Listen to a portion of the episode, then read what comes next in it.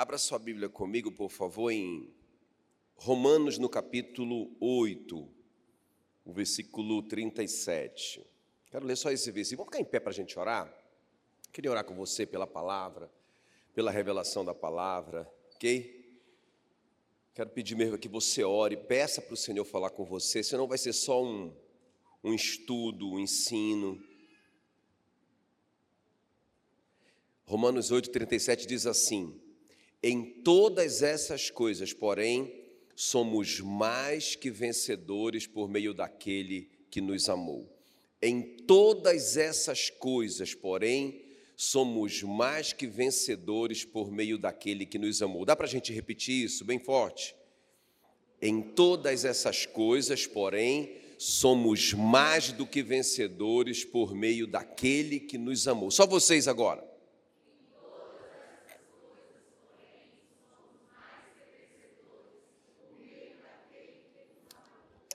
Espírito Santo querido, muito obrigado, Senhor, por esse momento, Senhor, tão, tão solene, porque nós estamos diante da tua poderosa palavra. Já aprendemos, Senhor, pela tua palavra, ó Deus, que o sobrenatural é tão sobre o natural, que as nossas atitudes aqui na terra determinam coisas no mundo espiritual e sobrenatural. Obrigado, meu Deus, e Senhor, nós clamamos, clamamos nessa manhã, enquanto aqui naturalmente, Senhor, nós nos expomos à tua palavra, aprendemos a tua palavra, Senhor, sobrenaturalmente revela essa palavra no nosso coração, no nosso espírito, nos muda por dentro, em nome de Jesus.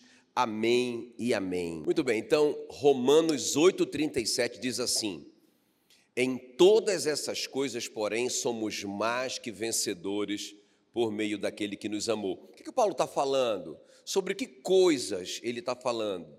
Ele faz uma lista enorme aqui, não é? Ele fala sobre é, fome, é, tribulação, perigo, espada, nudez, demônios. Ele fala que sobre todas essas coisas nós somos mais do que vencedores. Ok, queridos? Agora, irmãos, eu quero fazer assim uma, uma abordagem sobre, sobre a vida do Paulo. Eu quero falar nosso tema hoje, as atitudes do crente vencedor, e esse Paulo, o apóstolo Paulo, como esse crente vencedor. É muito interessante isso aqui. Pensa bem, o Paulo, logo no comecinho do ministério dele, ele curou um paralítico de nascença. Já pensou o cara com as perninhas lá tudo atrofiadas, né? E ele estava pregando, ele viu que o cara tinha fé para ser curado, e ele ordenou em nome de Jesus e o paralítico pulou e começou a, a dançar ali, pular, não é? Ele também, um dia pregando, tinha uma moça lá atrapalhando, é, é, querendo adivinhar as coisas, chamando atenção para ela. Ele apontou para ela e disse: Em nome de Jesus, eu te ordeno, retira-te dela. E aquele demônio saiu dela, não é? é? Um dia ele foi preso por pregar o evangelho e eles estavam ali orando na prisão, irmãos, e a oração do Paulo provocou um terremoto. Já pensou? Não é? A Bíblia diz que os alicerces da prisão foram abalados e todo mundo foi, quebraram as algemas de todo mundo, sobrenatural isso. É, a Bíblia diz que através dele milagres extraordinários eram feitos, até os lenços e aventais dele eram levados, colocados sobre as pessoas e elas eram curadas e libertas. Olha só, é, ele também era famoso no inferno, sabia que o apóstolo Paulo era famoso no inferno? Um dia uns caras lá estavam querendo expulsar um demônio em nome de Jesus que Paulo prega. Olha só. E aí o demônio falou assim: Eu conheço Jesus e sei quem é Paulo. Olha só, famoso no inferno. Não é? Mas vocês quem são? Ele foi arrebatado, a Bíblia diz, ele não sabe se foi é, é, em espírito ou se foi no, no, próprio corpo, ele não sabe, mas a Bíblia diz que ele viu, ele conta que ele viu e ouviu coisas que ele não foi autorizado a contar quando ele voltasse. Ele foi no céu, não é? Os próprios inimigos do apóstolo Paulo, os perseguidores, quando descobriram que ele estava chegando em Jerusalém, disseram dele: Este que tem transtornado o mundo chegou até nós. Então, só um resumozinho assim, né, Paulo. Que cara poderoso, que homem cheio do Espírito Santo. Quase um super-herói, né? Esse cara, fantástico. Agora, não somente isso, né, irmãos? o legado que o Paulo deixou, por exemplo, a carta aos Romanos, não é? Irmãos, a carta aos Romanos é a culpada pela reforma protestante, não é? Por causa que o Martinho Lutero, lendo a carta aos Romanos, descobriu a justificação pela fé, que nós somos justificados pela nossa fé em Jesus e não por obras, não é? Então, irmãos, que coisa. A carta aos Romanos é uma obra do Paulo, todo dia eu estou pregando aqui. Eu li esse texto agora, que nós somos mais do que vencedores, que está escrito em Romanos. Não é? Tem um, um cara que foi assim um revolucionário da igreja, um pai da igreja, o Agostinho. O Santo Agostinho foi lendo a carta aos Romanos, que ele se converteu. Né? Um cara que era perdido. Então, irmãos, que contribuição esse homem deu para o Evangelho, Paulo, né? Ele mesmo diz em 1 Coríntios 11, 11: Sede meus imitadores, como eu também sou de Cristo. Olha só, quero chegar ao ponto de dizer: olha, se vocês me imitarem, vocês estão imitando Cristo. Que homem. Agora, o que, é que eu quero conversar com vocês nessa manhã? Irmãos, que atitudes do Paulo não é, levaram ele para ser esse homem? Quem quer ser um crente mais do que vencedor? Amém? Então, tem, tem três segredos aqui, irmão, que eu quero contar para vocês, que são fantásticos. Se a gente cons conseguir colocar isso em prática na nossa vida, não é um bicho de sete cabeças, você vai ver que é muito simples, né? Na verdade, o meu alvo até, assim, principal, são aqueles nove convertidos da semana passada, não é? Eu quero que eles entendam essa palavra e eles entendam como que é simples ser um crente vencedor, não é? Então, foi isso que o Paulo descobriu, foi por isso que ele foi tudo isso, irmãos, e cada um de nós pode ser o que ele foi, porque ele mesmo disse em Romanos 2:11, Deus não faz acepção de pessoas. Diga glória a Deus. Não tem, não tem filho, não tem filho favorito para Deus. Amém, querido? Glória a Deus, aleluia. Não é? A Bíblia diz, não é, em João 17, que com o mesmo amor que ele amou Jesus, ele nos amou. Glória a Deus. Então não tem filho favorito. Agora, nós precisamos ter algumas atitudes chaves. Esse é o segredo, não é? Então, atitudes do crente vencedor. Ok? Então não é assim, ah, esse aqui vai ser o Paulo, então esse cara vai ser um sucesso na vida dele, vai ressuscitar os mortos, cuidar os enfermos, vai mandar a máscara dele lá pro. e o cara vai ser curado, não é? Vai expulsar demônio. Olha, agora esse aqui não, esse aqui vai ser fraquinho. Não, não, não, não, não, não. Irmão, depende da nossa atitude. Amém? Depende da nossa atitude. Então vamos ver comigo? Estão prontos? Para a gente é, olhar essas três atitudes do apóstolo Paulo. Então a primeira atitude, irmãos, olha como que é simples, mas é poderoso. A primeira atitude, diga comigo, assentar. Como assim, pastor? A primeira coisa que eu tenho que fazer é sentar. É. É a Bíblia que diz. É a Bíblia que diz. Olha o que diz aí, Efésios 1, 20. Deus exerceu seu poder em Cristo, ressuscitando-o dentre os mortos e fazendo-o sentar à sua direita nos lugares celestiais acima de todo principado e potestade, poder e domínio e de todo nome que se possa referir, não só no presente século, mas também no vidouro. Presta bem atenção. Então, depois que Jesus cumpriu a missão dele na terra, não é? Ele passou por tudo que ele passou, ele foi obediente até a morte, morte de cruz. Depois que ele disse está pago, está consumado, o que foi que Jesus fez? O que, é que ele fez? Ele assentou, não é? à direita de Deus. Amém? Ou seja, está consumado, está feito. Né? Quando a gente acaba o trabalho, a gente descansa, senta. Então ele sentou. Agora, olha o que diz Efésios 2,6. O que, é que eu tenho a ver com isso? E juntamente com ele, Deus, juntamente com ele, Jesus, nos ressuscitou e nos fez assentar. Aonde? Nos lugares celestiais em Cristo. Qual é a sua posição espiritual? Onde que você está? Irmãos, a vida cristã não começa com fazer coisas para Deus. A vida cristã começa quando a gente senta. Quando a gente. O que é assentar? Irmãos, é tomar posse, é desfrutar de tudo que Jesus já fez. Então o apóstolo Paulo entendeu isso. E é Ele que está ensinando isso para a gente. Essa é a nossa posição em Cristo. O cristianismo não começa com um faça, mas com um grandioso já foi feito.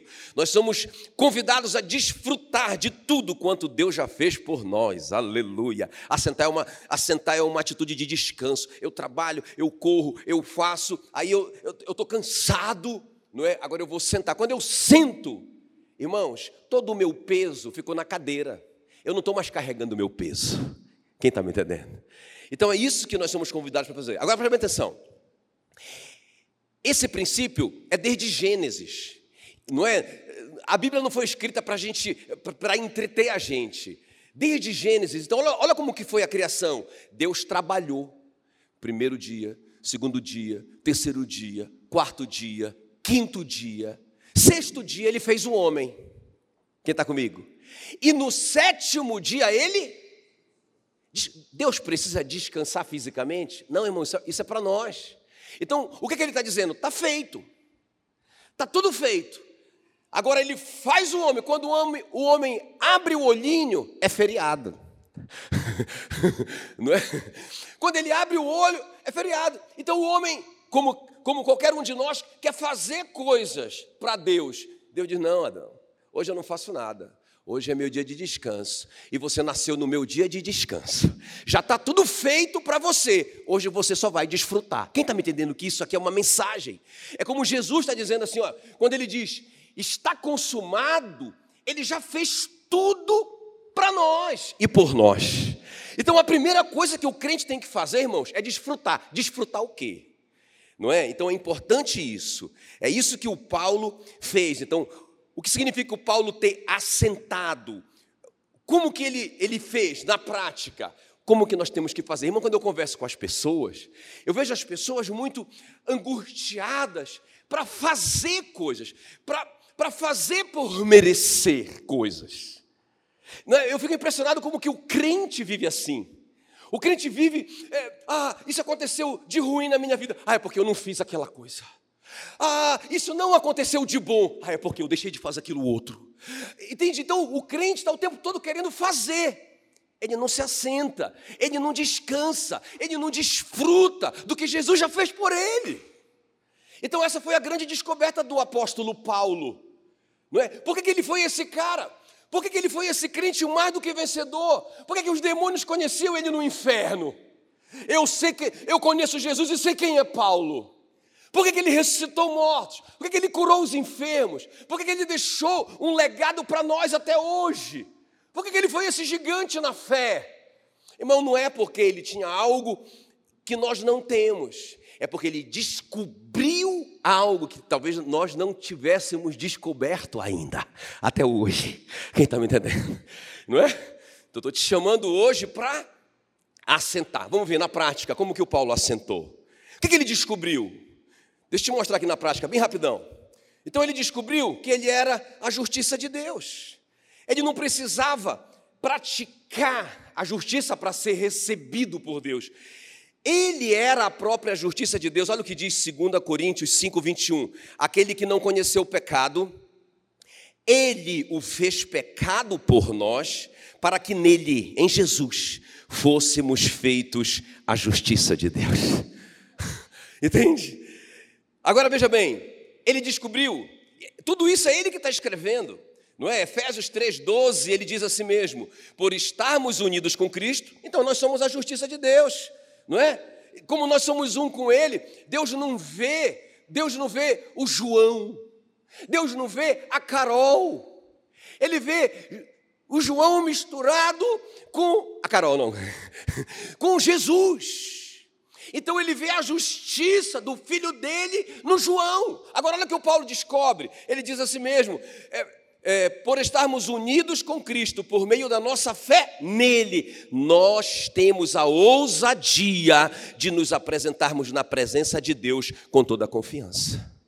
Então, irmãos, é, é, triste a gente ver o crente, ah, eu, eu, eu pequei, então eu, eu, não vou orar, nem, não tenho coragem de orar hoje, eu, eu, eu nem vou ler a Bíblia, eu ah, eu ah, estava até orando por esse negócio, mas depois que eu fiz isso, eu não vou mais pedir, porque eu não mereço. Irmão, nós nunca vamos merecer isso, nunca, nunca nós vamos merecer.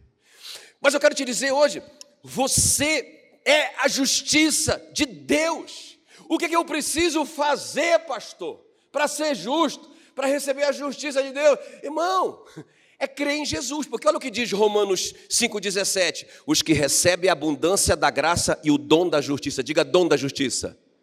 A justiça é um dom, então a justiça é um presente de Deus, não é algo que você faça, é algo que Jesus já fez. Ele, cumpri, ele, ele se fez maldição no nosso lugar para que nós fôssemos libertos da maldição da lei. Ele se fez pecado por nós para que nós fôssemos feitos a justiça de Deus. Isso é tremendo. Então o que, que o Apolo, o que, que o apóstolo Paulo fez? Ele senta, cara, eu estou aqui, eh, não é, fazendo das tripas, corações, né? para eu ser justo, para eu. Ah, mas eu sou a justiça de Deus, eu tenho livre acesso à presença de Deus pela justiça do filho dele. Então eu vou assentar, eu vou desfrutar disso que Jesus já conquistou por mim. Quem está me entendendo? Diga, a justiça é um dom. Diga, eu recebi esse presente. Eu fui feito a justiça de Deus. Muito pode pela sua eficácia e a súplica do justo. Você é a justiça de Deus. Meu Deus, a sua oração é eficaz. Mas o crente está o tempo todo nessa luta, porque ele não sabia disso. Agora, o que mais que o apóstolo Paulo é, é, descobriu e ele, ah, ah, eu estou carregando todo esse peso, ah, ah, por que, eu vou carregar o peso se meu Senhor já carregou por mim? Não é? Ah, eu vou assentar juntamente com Ele nos lugares celestiais. Ah, ah o Senhor, imagina o Adão, Senhor, agora o que, é que a gente vai criar? Adão, está tudo criado, filho. Não sobrou nada, está tudo feito. Tem água para beber? Tem muita. Tem mais água do que terra, inclusive, Adão. Não tem nada. Não, não tem. Então o que, é que a gente vai fazer? Desfruta. Senta. Senta aí, Adão. Vamos, vamos conversar. Quem está me entendendo? E foi isso que Jesus disse na cruz. Ele disse: Está feito. Está pago. Mas não sobrou nada para eu ajudar o Senhor, o Senhor pagar. Não, está pago. Está resolvido. Você é a justiça de Deus. Agora, escuta bem, o apóstolo Paulo entendeu isso. Mais do que isso, ele, mais do que ser justiça, ele descobriu que ele era uma propriedade. Porque lá em Atos 27, 23, fala que ele passou uma tribulação terrível, o, o, o navio estava afundando, todo mundo estava querendo eh, se jogar do navio, todo mundo desistindo. Aí ele falou assim mesmo: pessoal, todo mundo fica tranquilo, porque essa mesma noite, o anjo de Deus, de quem eu sou, diga, diga, de Deus, de quem eu sou, diga, eu sou de Deus. Ele falou, um anjo de Deus, de quem eu sou e a quem eu sirvo. Primeiro você pertence, depois você faz. Esteve comigo. Então estou tranquilo porque ele vai cuidar da propriedade dele. Pessoal, tranquilo, vocês estão comigo. Foi isso que ele disse para os caras. Ele contou lá 276 pessoas. Ele falou: "O Senhor, o Senhor me deu todos vocês. Pode ficar tranquilo, porque não vai morrer ninguém. É só vocês ficarem perto de mim, porque eu sou dele. Ele vai cuidar da propriedade dele. Isso não é presunção, irmãos, isso é fé. Isso é se assentar. Ele resolveu me comprar. Para mim, eu não tenho valor nenhum. Eu não consigo ver esse valor que ele deu em mim. Mas ele me comprou. Apocalipse 5,9 diz que com o teu sangue compraste para Deus os que procedem de toda língua, tribo e nação. Você é uma propriedade de Deus. Pastor, o que, é que eu tenho que fazer? Para ser uma propriedade de Deus? Não tenho nem resposta para isso. Você já é a propriedade, ele já te comprou, pagou o preço, mas eu não tenho esse valor. Não sei, meu.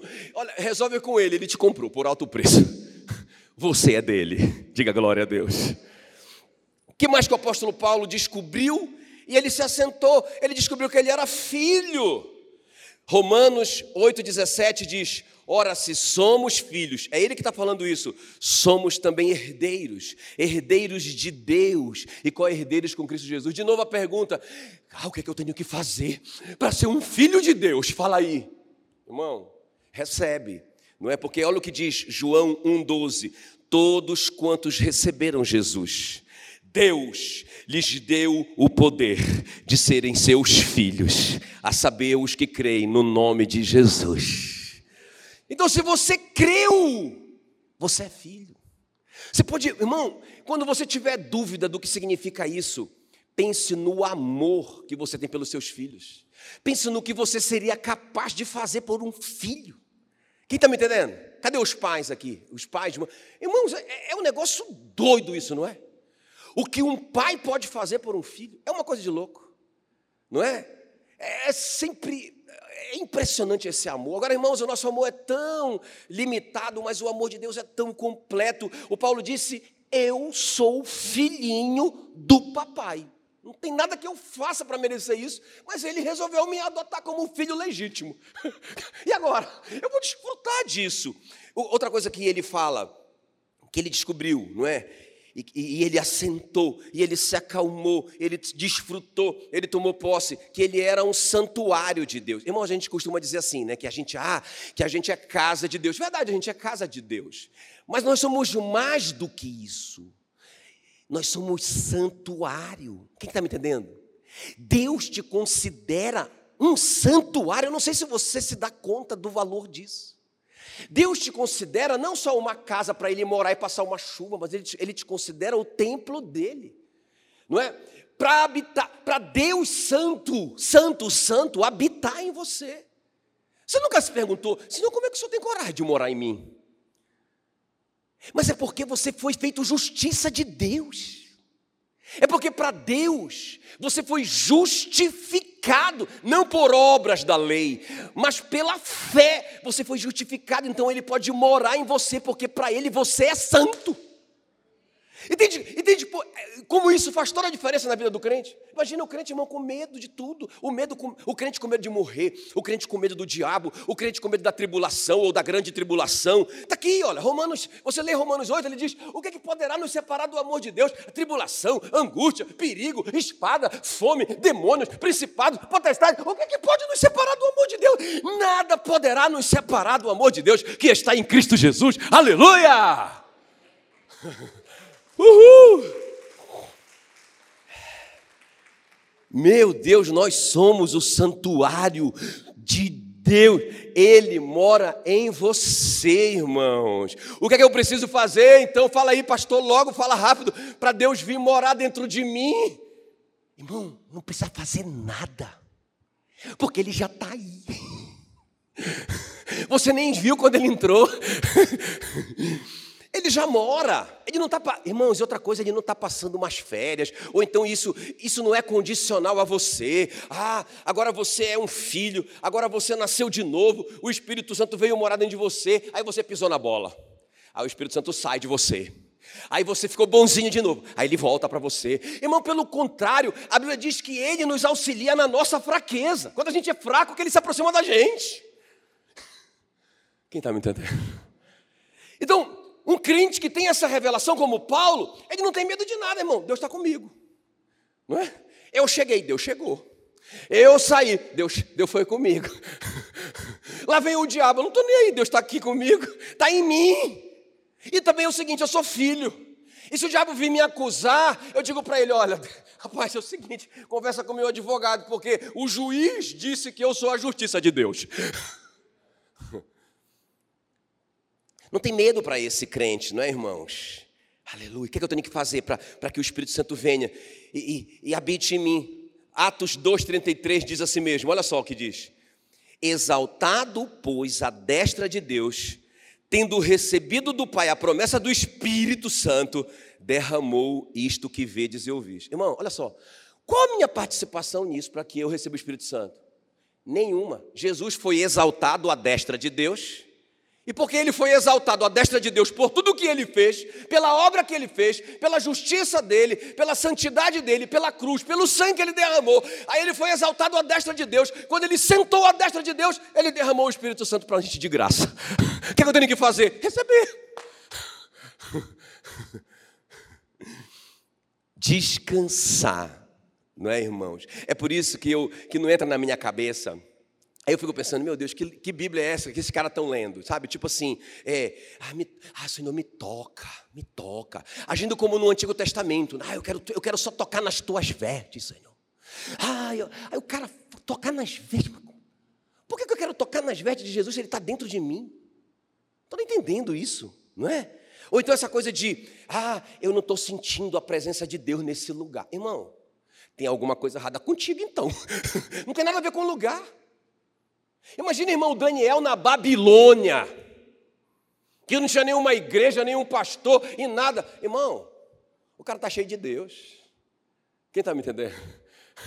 Não é? Seguinte, rapaz, o cara chega num lugar e não estou sentindo a presença de Deus. O problema é seu, irmão. O problema é só seu. Porque o Espírito Santo está dentro de você. Eu já senti a presença de Deus, irmãos, em lugares mais inusitados que eu nem deveria receber. Eu, eu nem, nem, por essa teologia, né? Que, ah, não, Deus não está ali naquele lugar. Então, não tem a presença de Deus aqui. Como assim? Você é o templo dele. Você é o santuário do Deus vivente. Aonde você vai, ele vai. Ah, mas eu não estou sentindo paz. Como assim? Irmão, paz não tem nada a ver com a circunstância. Paz é um fruto do Espírito Santo que está dentro de você. Entende o que eu estou falando? Então, quando a gente começa a ler essa Bíblia, a gente começa a dizer: rapaz, o que, que é isso? Peraí, pastor, do jeito que o senhor está falando, as pessoas vão, ser, vão ficar irresponsáveis. Não fica, não, irmão. Porque quando eu, quando eu entendo que Deus fez por mim de graça, Ele veio morar dentro de mim, Ele me fez filho dele, Ele me fez herdeiro dele. Irmãos, Ele, ele me justificou e Ele me fez assentar juntamente com o filho dele nos lugares celestiais. Irmão, eu sou tão cheio de gratidão a Ele que eu vou ser, eu, eu vou fazer tudo para agradá-lo. tá bom? Então vamos avançar aqui. O apóstolo Paulo entendeu também, irmãos, que ele era uma autoridade de Deus, por isso que ele diz: Nós somos embaixadores em nome de Cristo. Pessoal, vocês não estão aqui para pegar para pegar cacholeta do diabo, vocês não estão aqui para lutar com o diabo, porque ele já foi vencido pelo Senhor de vocês. Aqui vocês são autoridade, aqui vocês são embaixadores, aqui vocês mandam, vocês governam aqueles que receberam uh, o dom da justiça, não é? é? Reinarão juntamente com Cristo, aleluia. Diga, eu sou uma autoridade. Jesus disse: Olha, toda autoridade nos céus e na terra me foram entregues a mim. E lá em Lucas 10, 19, ele diz: Eis que vos dei. Ele não disse, eu vou dar para vocês, se vocês forem bonzinhos. Ele disse, eis que vos dei autoridade, para que vocês pisem em serpentes e escorpiões e em todo o poder do inimigo, e nada vos causará dano. Entende? Então, tipo, ah, peraí, peraí, pastor, é, mas tu tem que ver o seguinte é, o, o, o, o contra-ataque do diabo, entende? Eu, eu, lembro que eu fui visitar um irmão que estava abandonando tudo, ele era um líder de célula. E ele disse: Não, depois que eu comecei a ser líder de célula, as coisas começaram é, meio que. Tá, os contra-ataques do diabo. Eu falei: Peraí, como assim? Mas se a Bíblia diz que ele me deu autoridade para eu pisar em serpente e escorpião, e ele disse que nada me causará dano. Não, irmão, peraí, vamos, lá, vamos dar uma olhada aí, peraí. Porque eu digo assim, ó, eu digo assim que tem tem a colisão com o mundo das trevas e tem a retaliação do mundo das trevas. O que é uma colisão? É um ônibus com uma bicicleta. É bu! Eu sou o ônibus. O diabo é a bicicleta. Isso é uma colisão. O irmão arranhou meu para-choque. Isso é colisão. O que pode acontecer é uma colisão. Quem está me entendendo? Retaliação, só se você estiver em pecado, e, e, um pecado que você não se arrepende. Um pecado assim, descarado, eu não vou, eu não vou resolver, eu não, eu não vou perdoar mesmo essa pessoa aí, eu vou continuar fazendo errado mesmo porque eu quero. E, porque se você cometeu o pecado que for, o mais cabeludo que seja, se você se arrepender e deixar o pecado, continua sendo colisão contra o diabo e não retaliação. Porque Jesus disse: vocês pisarão em serpentes e escorpiões e em todo o poder do inimigo, e nada vos causará dano, irmãos. Aí eu vejo os crentes apavorados com medo de retaliação. Como assim? Diga, já foi feito. Eu vou me assentar. Eu vou desfrutar. Eu vou receber tudo que Jesus conquistou por mim. Quem me entendeu? Vamos avançar mais um pouquinho. Depois que eu assento, não é? Eu aí sim, aí eu posso andar. Qual é a primeira coisa que o apóstolo Paulo descobriu para ele ser esse crente faixa preta? Senta. Hoje é sábado. Eu nasci em Cristo. Eu nasci de novo. E hoje é dia do descanso de Deus. Quem já nasceu de novo? É sempre sábado para você. Porque a Bíblia diz que Jesus é o nosso. Venham a mim todos os que estão cansados e sobrecarregados, eu vos aliviarei. Tomai sobre vós o meu jugo que é suave, o meu fardo que é leve, e encontrareis descanso. É sábado hoje para você. Descansa, crente. Para de fazer, para de. Mas esse é o meu último ponto. Vamos para o segundo. Vamos para o segundo, peraí. É que eu vou me empolgando aí. Vamos para o segundo ponto. Diga andar. Aí sim eu sentei, agora é hora de trabalhar, agora é hora de andar. Olha o que diz aí Efésios 5, 2. Andai em amor, como também Cristo vos amou. Não é? Tudo isso que eu estou lendo para vocês é em Efésios. Efésios é dividido em três partes. A carta aos Efésios é dividida em três partes. Qual é a primeira parte? Assentar. Ele, ele começa falando só sobre assentar, receber tudo que Jesus fez por nós. A segunda parte da carta, a partir do capítulo 3, é sobre a nossa vida na terra, é sobre andar, é sobre manifestar os frutos do Espírito Santo, é sobre a gente amar as pessoas, é perdoar o irmão e etc e tal. Ele fala, faz uma lista de coisas que a gente tem que fazer, olha, não mente mais, para de roubar, não faça mais essas coisas, isso não convém a filhos da luz. Esse é o andar, mas eu só dou conta de andar se eu primeiro sentar. É o contrário na nossa vida, né? Se eu sentar primeiro na terra, não é? Tipo assim, na minha vida terrena, aí eu vou sentar, eu, aí eu, aí eu vai faltar comida. Mas na vida espiritual, tudo começa com o sentar, é o contrário. Aí depois que eu sento em Cristo, com Cristo e em Cristo, aí eu estou pronto para andar. Então olha o que ele vai falar no, no segundo ponto. Andai em amor, como também Cristo vos amou. Meu Deus, eu quero que vocês gravem isso, pelo amor de Deus. Eu confesso para vocês, quando eu leio isso, quando eu lia isso antigamente, que eu não entendia, eu dizia, mas isso é impossível. Como que eu vou amar? Não é? Como que eu vou amar? Por exemplo, uma pessoa bem difícil de amar, né? Vamos lá. Não, tô. Eu fico falando isso, acaba. Eu fico brincando com isso. Mas assim, como que eu vou amar essa pessoa como Cristo me amou? Quem está me entendendo? Não responda, porque depois eu vou te explicar e você vai, você vai saber que é possível. Mas, sério, sério, não responda só para você. Você acha que é possível você amar alguém? Eu não digo amar, né, o seu filhinho, a sua mãezinha, uma pessoa, né, o maridinho. Eu digo, você amar uma pessoa problemática, uma pessoa que te, que te faz mal, como Cristo te amou. Só guarda para você e responde para você. É possível. Aproveita que está de máscara, pode até dizer não. Mas eu vou te mostrar que é possível.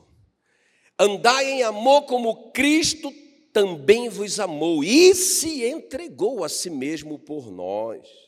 Olha só o que diz aqui também em Efésios 5, 8, nessa parte do andar. Outrora eres trevas, porém agora sois luz no Senhor. Andai como filhos da luz. É o andar, é o testemunhar, é o viver a vida de Cristo. Ok, queridos?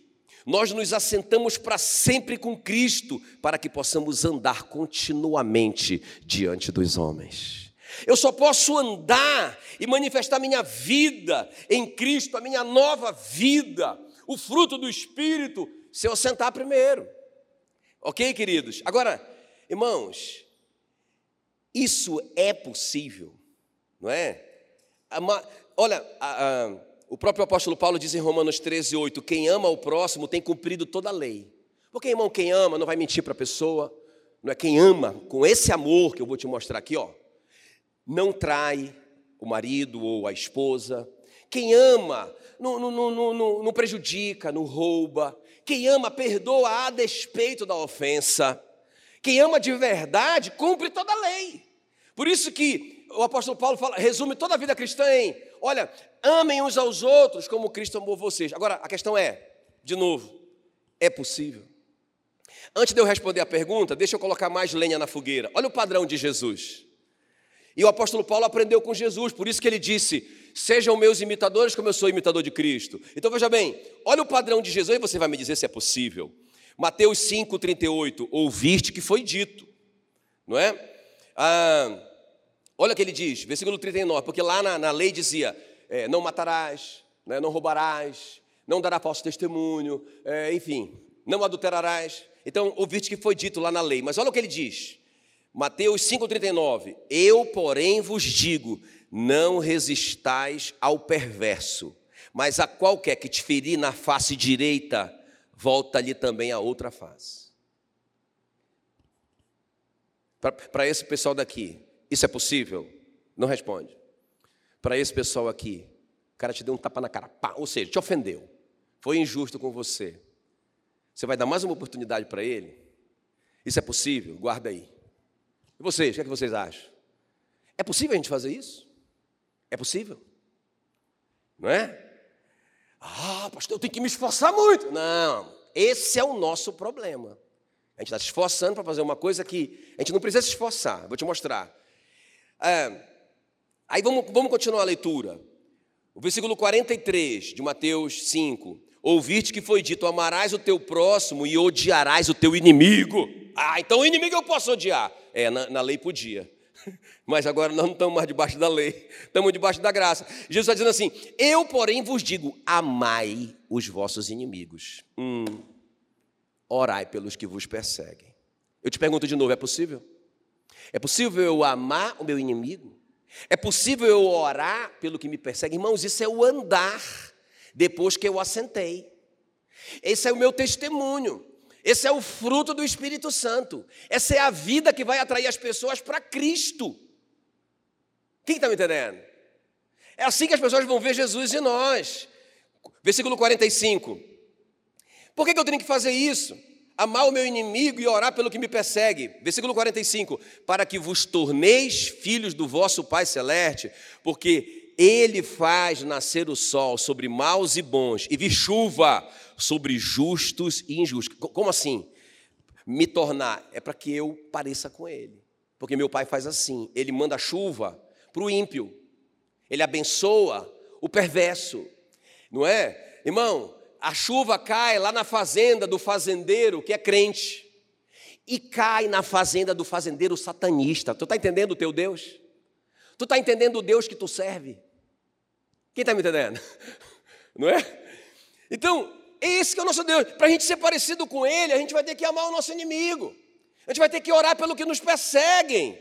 Ok, queridos? Portanto, sede perfeitos. Irmão, versículo 48. Sede perfeitos como perfeito é o vosso Pai. É possível? Eu posso ser perfeito como Deus, como meu Pai? Eu estou te fazendo essas perguntas para você entrar em crise como eu entrei. Ok? mas tem uma resposta. Agora, deixa eu te falar uma, uma coisa que é importante.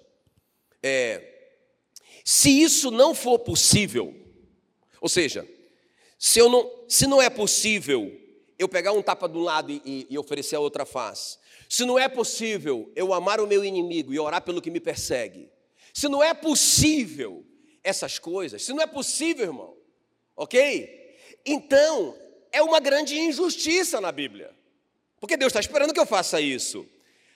A, pergunta é: Deus pode ser injusto? Claro que não, irmãos. Então, se está aqui, é possível. Agora eu vou te mostrar como que é feito. Ok? Porque eu vou te perguntar uma coisa. É certo, agora não estou falando possível. É certo alguém te bater na cara e você dar outra face? É certo? Pode responder. Não. Não é. É errado, não é? Não é errado. Tá bom? Agora, é certo Deus dar chuva para o ímpio? Não é? olha só, porque olha o que ele fala aqui, ó. Mateus 5,45, porque ele faz nascer o sol sobre maus e bons e vir chuva sobre justos e injustos. É certo Deus dar chuva para o injusto? É certo, é certo, é você dar outra face, é certo você orar pelo seu inimigo, é certo você amar o seu inimigo, é certo. É certo Jesus morrer pelos seus pecados?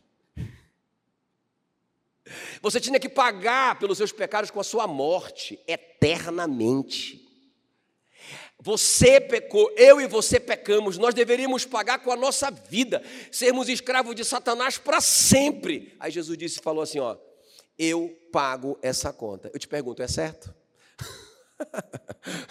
não é? Gente, irmão, com a, com a, medida que a gente julgar, a gente vai ser julgado. Ah, não, não é certo. Não é certo eu, eu, eu amar o meu inimigo. Não é certo eu orar pelo que está me perseguindo. Não é certo eu dar mais uma oportunidade para o cara que me traiu e me deu um tapa na cara. Não é certo. Ah, então, então beleza. Com essa medida, então, você vai ser julgado por Deus. Então não é certo ele morrer por você. Não é certo ele te perdoar de pecados muito maiores. Então, o padrão de Deus, irmãos, é a graça. O padrão de Deus é a cruz. É isso que é tomar a nossa cruz. Quem está me entendendo? Peraí, pastor, mas isso é impossível humanamente. Aí eu concordo com você. Humanamente é possível. Agora eu vou te dizer como que a gente vai, como que isso vai ser possível, ok? Então vamos lá. O que, o que o apóstolo Paulo descobriu? Efésios 3,20. Deus é poderoso para fazer infinitamente mais, irmão. Mais do que do que caminhar uma milha, duas milhas, três milhas, quarta milha. Irmão, se Deus nos julgasse assim, não é? Ah, é, se alguém te obrigar a caminhar uma milha, caminha duas com ele. Isso está no Antigo Testamento. Jesus leu o que estava escrito no Antigo Testamento. Porque se Jesus fizesse isso comigo, o Jackson, não, Jacques, espera aí. Pisou na bola, eu te perdoei. Agora tu pisou de novo. Já é a segunda milha. Tá, eu vou te perdoar mais uma. Terceira milha, Jackson.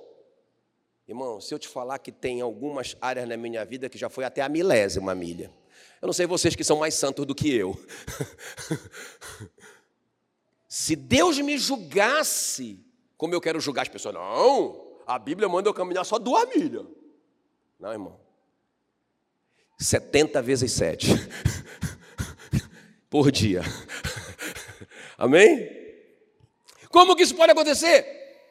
Deus é poderoso para fazer infinitamente mais do que tudo quanto pedimos ou pensamos conforme o poder que em nós opera, é o Espírito Santo, irmão. O que é que o apóstolo Paulo respondeu? Como que ele amava? Ah, ah, o que é que ele descobriu? Como que ele amava? Está lá, Romanos 5,5. O amor de Deus é derramado em nosso coração pelo Espírito Santo que nos foi dado. Então ele amava com o amor de Deus nele, era o Espírito Santo. Como que ele agia para ser parecido com o Pai? Não é? Baseado em Malaquias 25, 45, para que vos torneis filhos do vosso Pai. Ele descobriu, Romanos 8,16, o próprio Espírito testifica com o nosso Espírito que somos filhos de Deus. Qual é o segredo? Diz para mim, é o Espírito Santo. Ah, mas e quando eu, tô, eu não me senti capaz de perdoar esse cara? Ah, está muito difícil. Romanos 8, 26, o Espírito semelhantemente nos assiste em nossa fraqueza. Aleluia. Diga glória a Deus. Qual é o segredo? Qual é o segredo de eu andar na terra como filho da luz? Qual é o segredo de eu andar e manifestar a vida de Cristo? Qual é o segredo? Qual é o segredo? Quem entendeu? Fala, fala grita aí. O Espírito Santo. Foi meio tímido esse Espírito Santo. Mas é o Espírito Santo. É, por isso que a gente tem que se encher do Espírito Santo. E o Paulo diz em Efésios 5,18: Não vos embriagueis com vinho, no qual há dissolução, mas enchei-vos do Espírito Santo. Agora, irmão, presta atenção, eu já falei isso com vocês aqui. O Espírito Santo é uma pessoa. Como assim encher? Ah, ele colocou um braço, ele colocou um dedo. Agora, se você continuar, ele vai colocar dois, três, quatro braços, a perna, tal. Agora ele vai, transbordar. Irmão, ele já está em você, diga o Espírito Santo habita em mim. O que é encher? Na verdade, é transbordar. É aquilo que eu falei, é o quebrantamento. Não é? É o grão de trigo, que se ele cai na terra e ele não morre, não, não quebra a casca, não sai a vida. Então, olha como que ele diz que tem que encher do Espírito Santo. Efésios 5,19. Olha, olha o que é o quebrantamento na prática. Falando entre vós com salmos. O que é isso? Irmão, é o que o, o, o Eduardo falou agora.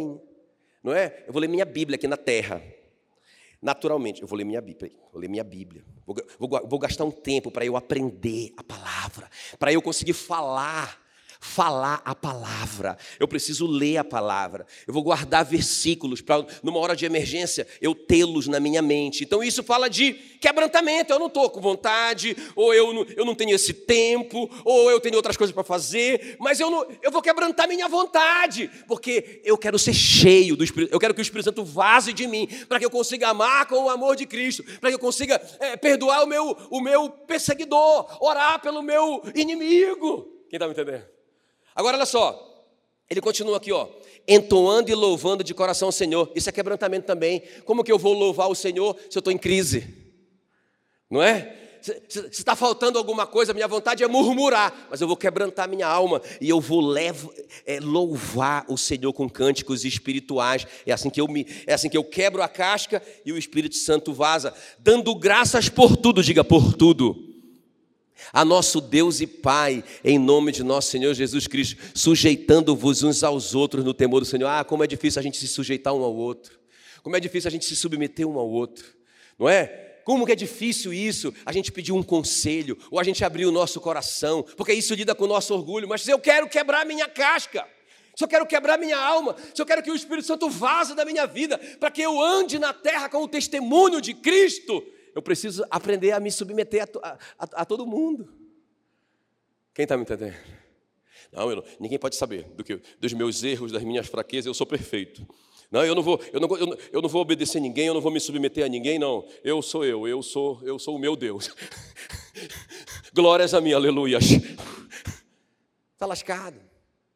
Não vai manifestar a vida de Deus. Vou colocar uma frase aqui de um filósofo. Coloquei minha frase do filósofo aí o sobrenatural é tão sobre o natural.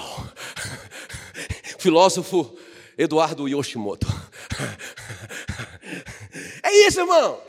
Eu preciso quebrar a minha casca. Onde que eu quebro a minha casca? Não é no céu, é aqui.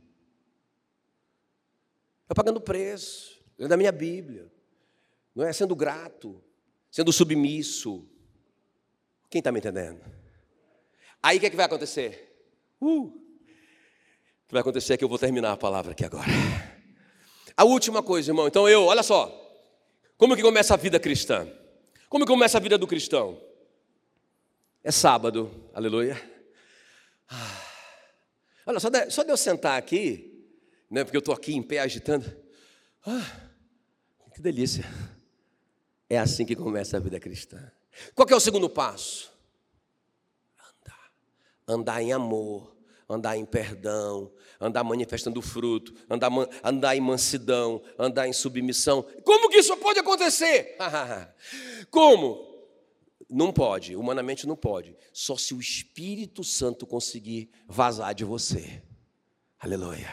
Ok? Aí você vai manifestar a vida de Cristo na sua geração.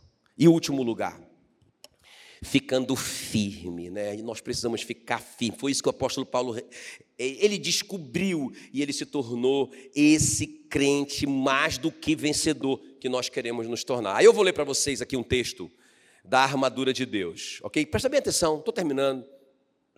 Efésios 6, 10 em diante diz assim mesmo: Quanto ao mais, irmãos, sede fortalecidos no Senhor e na força do seu poder revestivos de toda a armadura de Deus. Para quê? Para poderdes ficar firmes. Diga ficar firmes. Como que eu fico firme contra as ciladas do diabo? Me revestindo de toda a armadura. Qual que é a cilada? Irmão, a cilada não é que ele vai. O diabo não está preocupado, não é? Só colocar pedra de tropeço para que você peque. O que, que ele está preocupado? Ele está preocupado de que você saia desse território da vitória, que você não entenda. E, irmãos, ele tem conseguido fazer isso. Porque eu tenho visto nessa geração, eu nunca tinha visto tanto isso. Tanto crente desesperado, apavorado. Irmãos, o diabo está rindo demais, ele está ele tá apontando o dedo na cara de Deus, está dizendo assim, eles não sabem. Eles não sabem o que você fez na cruz. Eles não sabem a autoridade deles. Eles não sabem o poder deles. Eles não sabem que você mora dentro deles. Eles não acreditam nisso. Ele está apontando o dedo na cara de Deus, está falando isso nessa geração. Irmãos, é isso que nós estamos vendo nessa geração. É incrível. Eu estou impressionado. Por isso que a gente tem que voltar a pregar a base. Irmão, o que eu estou pregando para vocês é B com A é Bá. Eu estou pregando o beabá do Evangelho. Quem está me entendendo? Para eu ficar firme contra as astutas ciladas do diabo, porque a nossa luta não é contra carne e sangue, não é contra pessoas, mas é contra os principados e potestades, contra os, os dominadores deste mundo tenebroso, contra as forças espirituais do mal nas regiões celestes. Aí olha só, irmãos, ele vai falar assim, ó. Tomem, como é que eu vou? Como que eu fico firme?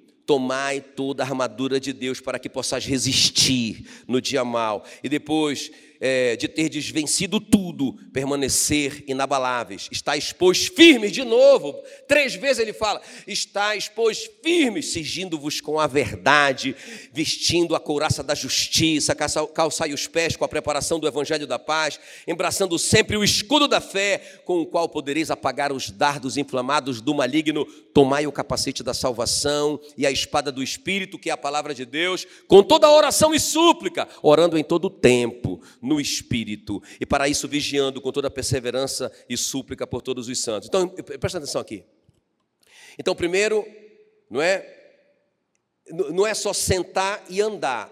Eu preciso aprender a ficar firme. Quem está me entendendo? Agora veja bem, o que eu quero te explicar aqui, para a gente terminar, nesses oito minutos. O que eu preciso explicar para você, que essa palavra, ficar firme contra, escuta, é muito importante essa informação.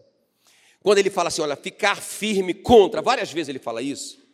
Essa frase não dá, não tem um sentido né, no original de conquistar território, de vencer uma guerra. Não, não tem esse sentido. Ela tem um sentido de manter. Ficar firme. Você é a autoridade. Você está no comando. Você está do lado vencedor, você só está guardando o que já foi conquistado. Quem está me entendendo? É isso que significa aqui ficar firmes.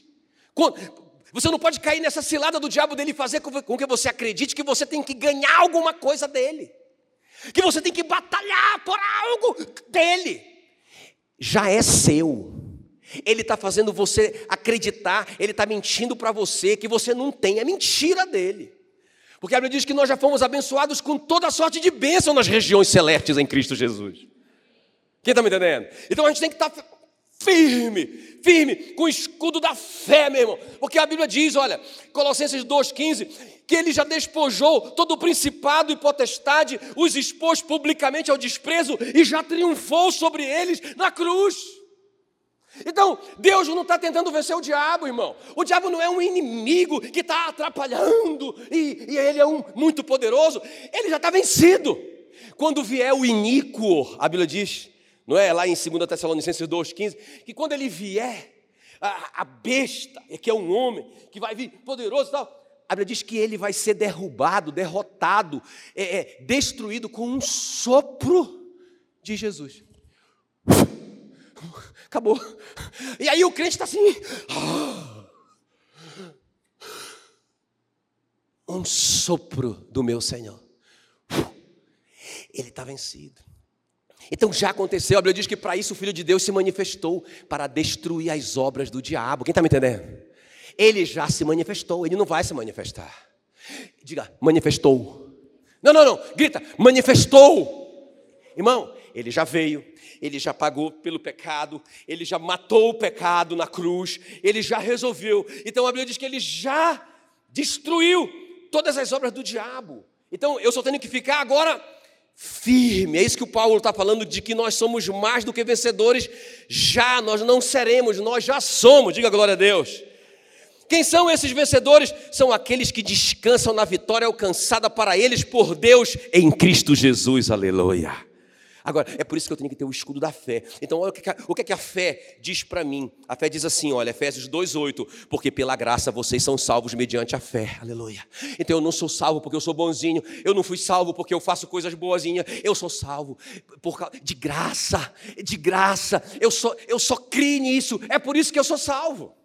É pela fé, escudo da fé. Lá vem o diabo, ah, perder a salvação. Mentira, eu sou salvo pela graça, mentiroso. Se ele me amou quando eu estava perdido nos meus pecados e delitos, quando eu estava lá viciado em cocaína, ele me amou. Como que ele não vai me amar porque eu pequei, porque eu errei? Como que ele vai deixar de me amar? Mentiroso. Eu fui salvo pela graça, mentiroso. Fui salvo pela graça mediante a fé, escudo da fé, aleluia. Eu pego o meu escudo da fé, e aí Efésios 3,12 diz que nós temos ousadia e livre acesso com confiança mediante a fé nele. Eu vou entrar. Você não pode entrar, olha aí, você, você, você pecou, olha aí seus pensamentos, você pecou, você está pensando, você, olha aí, ah, ah. eu vou entrar, porque eu sou a justiça de Deus, não tem nada a ver com a minha justiça, eu vou entrar, escudo da fé, escudo da fé, eu entro com ousadia, com confiança, pela fé nele, diga glória a Deus. Eu levanto, eu levanto o meu escudo da fé, de Efésios 3,17, que diz: habite Cristo no vosso coração pela fé. Pela fé. Ah, então peraí, eu, eu, eu não sou bonzinho, eu não sou bonzinho o suficiente, ele não vai querer morar em mim. Mentira pela fé. Eu creio que apesar de mim, Ele decidiu que Ele vai morar em mim para sempre. Aleluia. Sai daqui, escudo da fé. Os dardos inflamados do maligno são neutralizados na minha mente na minha cabeça pela fé. Isso é batalha espiritual, irmão. Primeiro eu sento, depois eu ando no Espírito Santo, cheio do Espírito Santo, sendo quebrantado, manifestando a vida de Deus na minha geração. Aí, ó, agora eu posso ficar firme. Agora eu posso ficar firme. Agora escuta bem, só para a gente terminar. Agora eu tenho quatro minutos. Aleluia. Todas as armas, todas as armas da armadura são de defesa. Por quê? Porque você não está tentando conquistar nada, você está só mantendo o que Jesus já conquistou. Tudo defesa, calçados, não é? Cinturão, escudo, que mais? Capacete, que mais? Coraça, tudo de defesa. Até a espada, que é a arma de ataque, também pode se defender, ok? Lá vê o cara dá a espada. Eu posso colocar. Porque eu já, Jesus já conquistou. Eu estou ficando firme. Eu já estou no território do vencedor, do mais do que vencedor. Eu já sou mais do que vencedor. Quem tá, eu não estou tentando derrotar o diabo. Eu não estou tentando derrotar o diabo. Não é? Ah, mas eu agora eu estou na prática do pecado, viciado, no largo aí, aí você tem que fazer o curso de libertação e a gente vai conversar. mas se você, não é? Se o bem que você quer você não faz, o mal que você não quer, você faz, mas você se arrepende e conserta e deixa, meu irmão, vitorioso.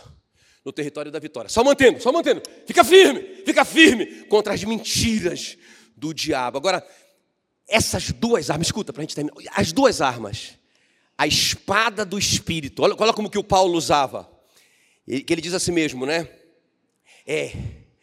Ele fala que para a gente é, usar a espada do espírito, que é a palavra, e orar continuamente. Diga duas, duas, duas armas de, de ataque. Né? Então, olha só, deixa eu te mostrar o Paulo aqui para a gente terminar. Atos 16, 18. Isso se repetia por muitos dias, então Paulo, já indignado, voltando-se, disse ao Espírito: Em nome de Jesus Cristo, eu te mando, retira-te dela. E ele, na mesma hora, saiu. Por que, que o Paulo usava o nome de Jesus? Irmãos, isso é tomando posse da palavra, da espada do Espírito. Ele não era uma autoridade. Se ele era uma autoridade, ele estava ali em nome de Jesus. Então, quando ele diz saia em nome de Jesus, é como se o próprio Jesus estivesse mandando ali: sai, sai. Quando eu oro em nome de Jesus, é como se o próprio Jesus estivesse orando. Quem está me entendendo? Se eu mando um, um, um bilhete pedindo alguma coisa para alguém, não é? E eu assino ali a minha assinatura. A, a Meila conhece muito bem a minha assinatura, não é? E aí eu peço para alguém ir lá levar um bilhete para ela entregar alguma coisa para aquela pessoa no meu nome. Irmãos, a, Meila vai olhar minha, a minha letra, ela vai saber, ela vai saber que sou eu. Aquela pessoa só está me representando, mesmo que ela não conhece aquela pessoa, não é? Mas ela vai, ela vai confiar. Ela está no meu nome. Então, quando eu vou em nome de Jesus, isso é é a espada de, é a espada do Espírito em ação. Quem está me entendendo? Os discípulos voltaram desesperados em Lucas 10, não é? é eles falam: Senhor, Senhor, pelo teu nome, os demônios se submetem a nós. Jesus ficou assim: é isso mesmo, porque vocês foram em meu nome. Eles têm que se submeter mesmo. Quem está me entendendo? Não é? E, e não somente isso, agora escuta, então isso aqui é a espada. Eu tenho que usar o nome de Jesus. Tem que usar o nome. Eu sou autoridade. Então, quando você usa, você está. Quando, quando o policial lá, o policial está lá com a farda, ele está lá em nome do governador. Ele tem autoridade. Eu sou o embaixador em nome de Cristo aqui na terra. Então, em nome de Jesus, eu estou aqui em nome de. Sai. Quem está me entendendo? É, isso é espada. Arma de ataque. Sai fora. Sai fora do meu território. Aqui é território da conquista. Sai fora. Sai fora. Sai fora. Sai fora. Em nome de Jesus. E a outra coisa, ele diz: orando sempre. Sempre. Agora, irmão, como que é essa oração? É uma oração. Você pode ver que é uma oração de gratidão. Você vai ver o Paulo na prisão. Prenderam Paulo. Prenderam ele. Aí ele está preso. A Bíblia diz que à meia-noite, o que, que ele estava fazendo? O que, que ele estava fazendo? Ele estava orando? Só orando? Eles estavam louvando e orando ao Senhor. O cara está com a costa toda arrebentada, todo quebrado, injustiçado. O que ele está fazendo? Por que ele tá? O que é louvar? É agradecer pelo que eu já recebi. Paulo entendeu isso. Então a nossa oração não é desesperada. Ai, Senhor, por favor. Meu Deus. Não, nossa oração tem que ser, Senhor, obrigado. Por exemplo, por exemplo, você está orando por um filho. Aí você ora assim, ó. Senhor, obrigado. Porque a tua palavra diz que bendito o fruto do meu ventre. O Senhor prometeu que os meus filhos são uma bênção. Obrigado, Senhor, porque a tua palavra diz que eu não vou criar filho para calamidade, que eles são herança bendita do Senhor. Obrigado, Senhor. Obrigado, eu tomo posse disso, porque o Senhor, já, o Senhor já conquistou isso na cruz. Isso é meu. Em nome de Jesus, Satanás, sai do meu território. Eu não estou pedindo uma coisa aqui, ah, uma, uma nova conquista. Ah, eu já tenho, meu filho é uma bênção. Quem está me entendendo? Quem está me entendendo? Entende? Então o crente está assim, apavorado, desesperado, ah, como se ele não tivesse. Você já tem. Então o que, é que você tem que fazer? Tomar posse da palavra. Em nome de Jesus, porque você é autoridade. Mas você tem que orar agradecendo, louvar mais, louvar mais, agradecer mais, porque você já tem. Não é? Senhor, obrigado. Que a tua palavra diz que se eu crer no Senhor, será salvo eu e a minha família, eu e a minha casa. Obrigado, Senhor. Você já me deu isso. Isso é meu. Isso é meu. Eu vou te louvar. O Paulo está lá todo arrebentado, Senhor. Eu vou te louvar porque o Senhor não vai. Eu não vou morrer aqui. Eu sei que eu não vou porque eu não cumpri a missão. Não. Vamos louvar, Silas. O Silas, ah, mas vamos louvar, vamos louvar. Vamos, vamos lá. E eles começaram a louvar, agradecer. Senhor, o Senhor é tremendo, o Senhor é tremendo, o Senhor é, demais, obrigado, obrigado. Ele não está ali louvando, agradecendo, porque ele apanhou, irmão. Ele está louvando porque ele sabe que o Senhor é com ele. Ele sabe que ele é filho, ele sabe que ele é autoridade, ele sabe, ele sabe que ele é embaixador de Cristo na terra, ele sabe que não chegou a hora, então ele vai agradecer e ele começa a agradecer e louvar, e aí Deus vem, irmão, e chega pisando forte. É bum, é bum, bum, bum. Deus chegou e quebrou, é, arrebentou com tudo.